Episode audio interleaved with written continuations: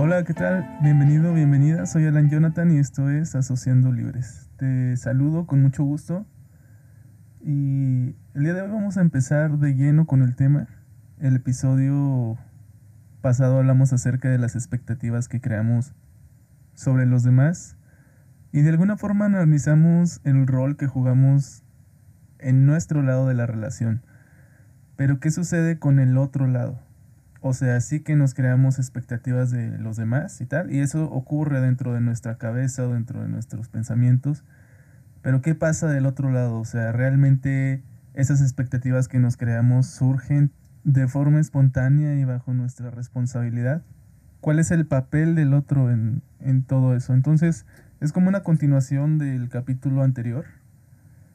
Y el tema de hoy es muy aplicable a relaciones de pareja sin embargo, el engaño sucede en todos los tipos de relación, de amistad, familiar, una relación laboral o académica, con personas a las que admiramos y que eventualmente se vuelvan nuestros guías de vida o nuestros eh, mentores, o incluso con personas a las que no conocemos como, como una figura pública.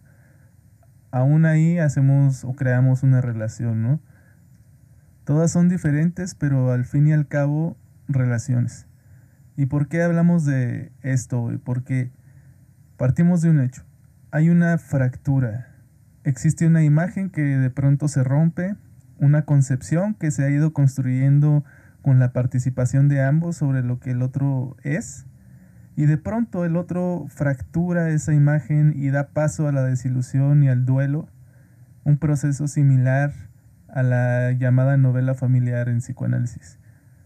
Y en el momento en el que te das cuenta de que te han engañado es fuertísimo. Es como estrellarse contra un muro de 4 metros a 200 kilómetros por hora. Más allá de la acción, más allá de lo que el otro ha hecho, es darte cuenta que lo que creías era mentira y es una ilusión nada más. Eso es lo fuerte y es tremendamente doloroso. A ver, para que dimensionemos lo que está sucediendo aquí, hagamos un símil. Claro, siempre guardando las distancias. La psicosis consiste en perder cierto contacto con la realidad. No es un estado con el que se nace o que se hereda genéticamente, aunque hay factores que pueden propiciarla, pero más bien es un estado al que se llega.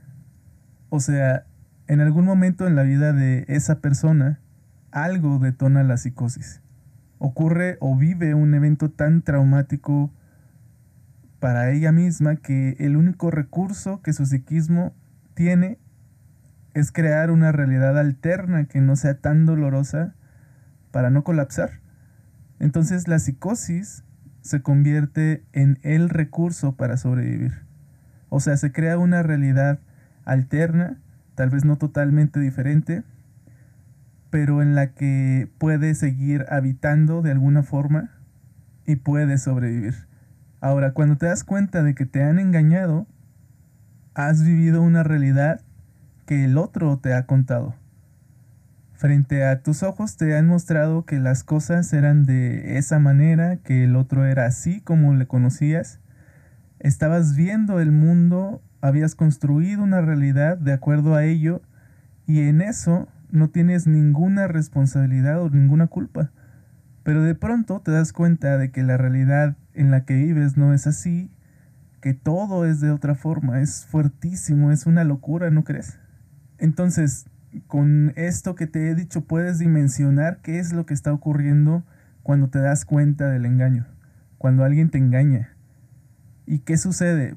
Evidentemente duele muchísimo, duele muchísimo darte cuenta que esa persona que querías, que apreciabas, con la que habías hecho planes, pues de pronto no es como ella misma te había contado o no es como lo que ella misma te había dejado ver. Y el grado de dolor siempre está determinado por el grado de apego que tienes con esa persona. Ya mencionábamos que es muy diferente hablar de una pareja, de tus padres, de algún familiar, de tus amigos, conocidos, Pero al fin y al cabo son relaciones que están determinadas por la cantidad de apertura que has tenido hacia esas personas. Pero además del dolor que sientes por el hecho de darte cuenta de que te han engañado, además de eso, tienes que asimilar esta nueva realidad. Y eso es muy duro, tener que despedirte de golpe de lo que creías hasta ese momento para abrazar una realidad que no te gusta, que duele, es muy fuerte, es tremendo, porque no lo esperabas, de repente llegó el golpe y ya está, estás ahí. La vida te está poniendo frente a ti algo, algo en lo que ya te encuentras y ya eres partícipe. Entonces, frente a ti se presentan dos caminos. Uno, tratar de asimilar la realidad que ahora puedes ver a través del engaño y en consecuencia tomar decisiones como continuar o no tu relación con esa persona. O dos, negar la realidad y tratar de volver al estado anterior de las cosas, lo que te lleva a tomar ciertas acciones que aseguren ese retorno. Y no solo hablamos de un estado de negación, sino de cosas como vigilar a la otra persona para que no cometa más errores que te hagan ver de nuevo la realidad y que en consecuencia traigan de nuevo el dolor y la desilusión. De alguna manera, este es el rumbo de la psicosis.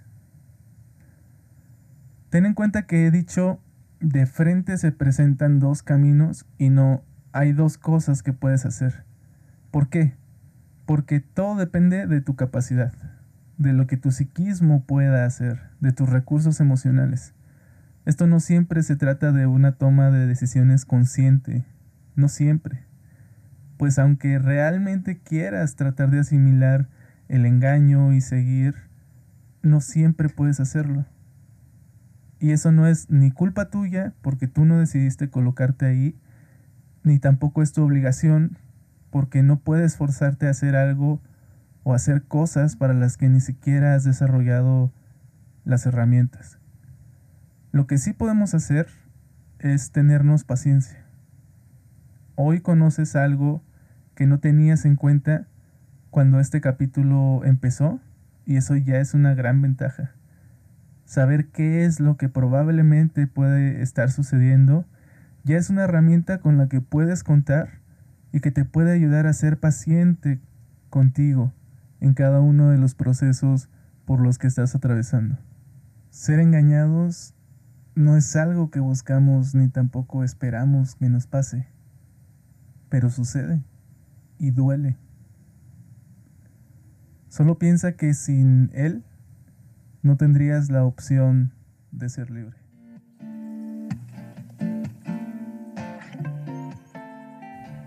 Pues me da mucho gusto que hayamos compartido este espacio juntos. Espero que este fin de semana lo disfrutes, que puedas descansar, que el capítulo te recuerde algunas cosas, que te ayude a pensar y a tomar decisiones. Recuerda que esto solo es un podcast y que de ninguna manera sustituye a la terapia. Soy Alan Jonathan y te espero el próximo viernes para que sigamos asociando libros.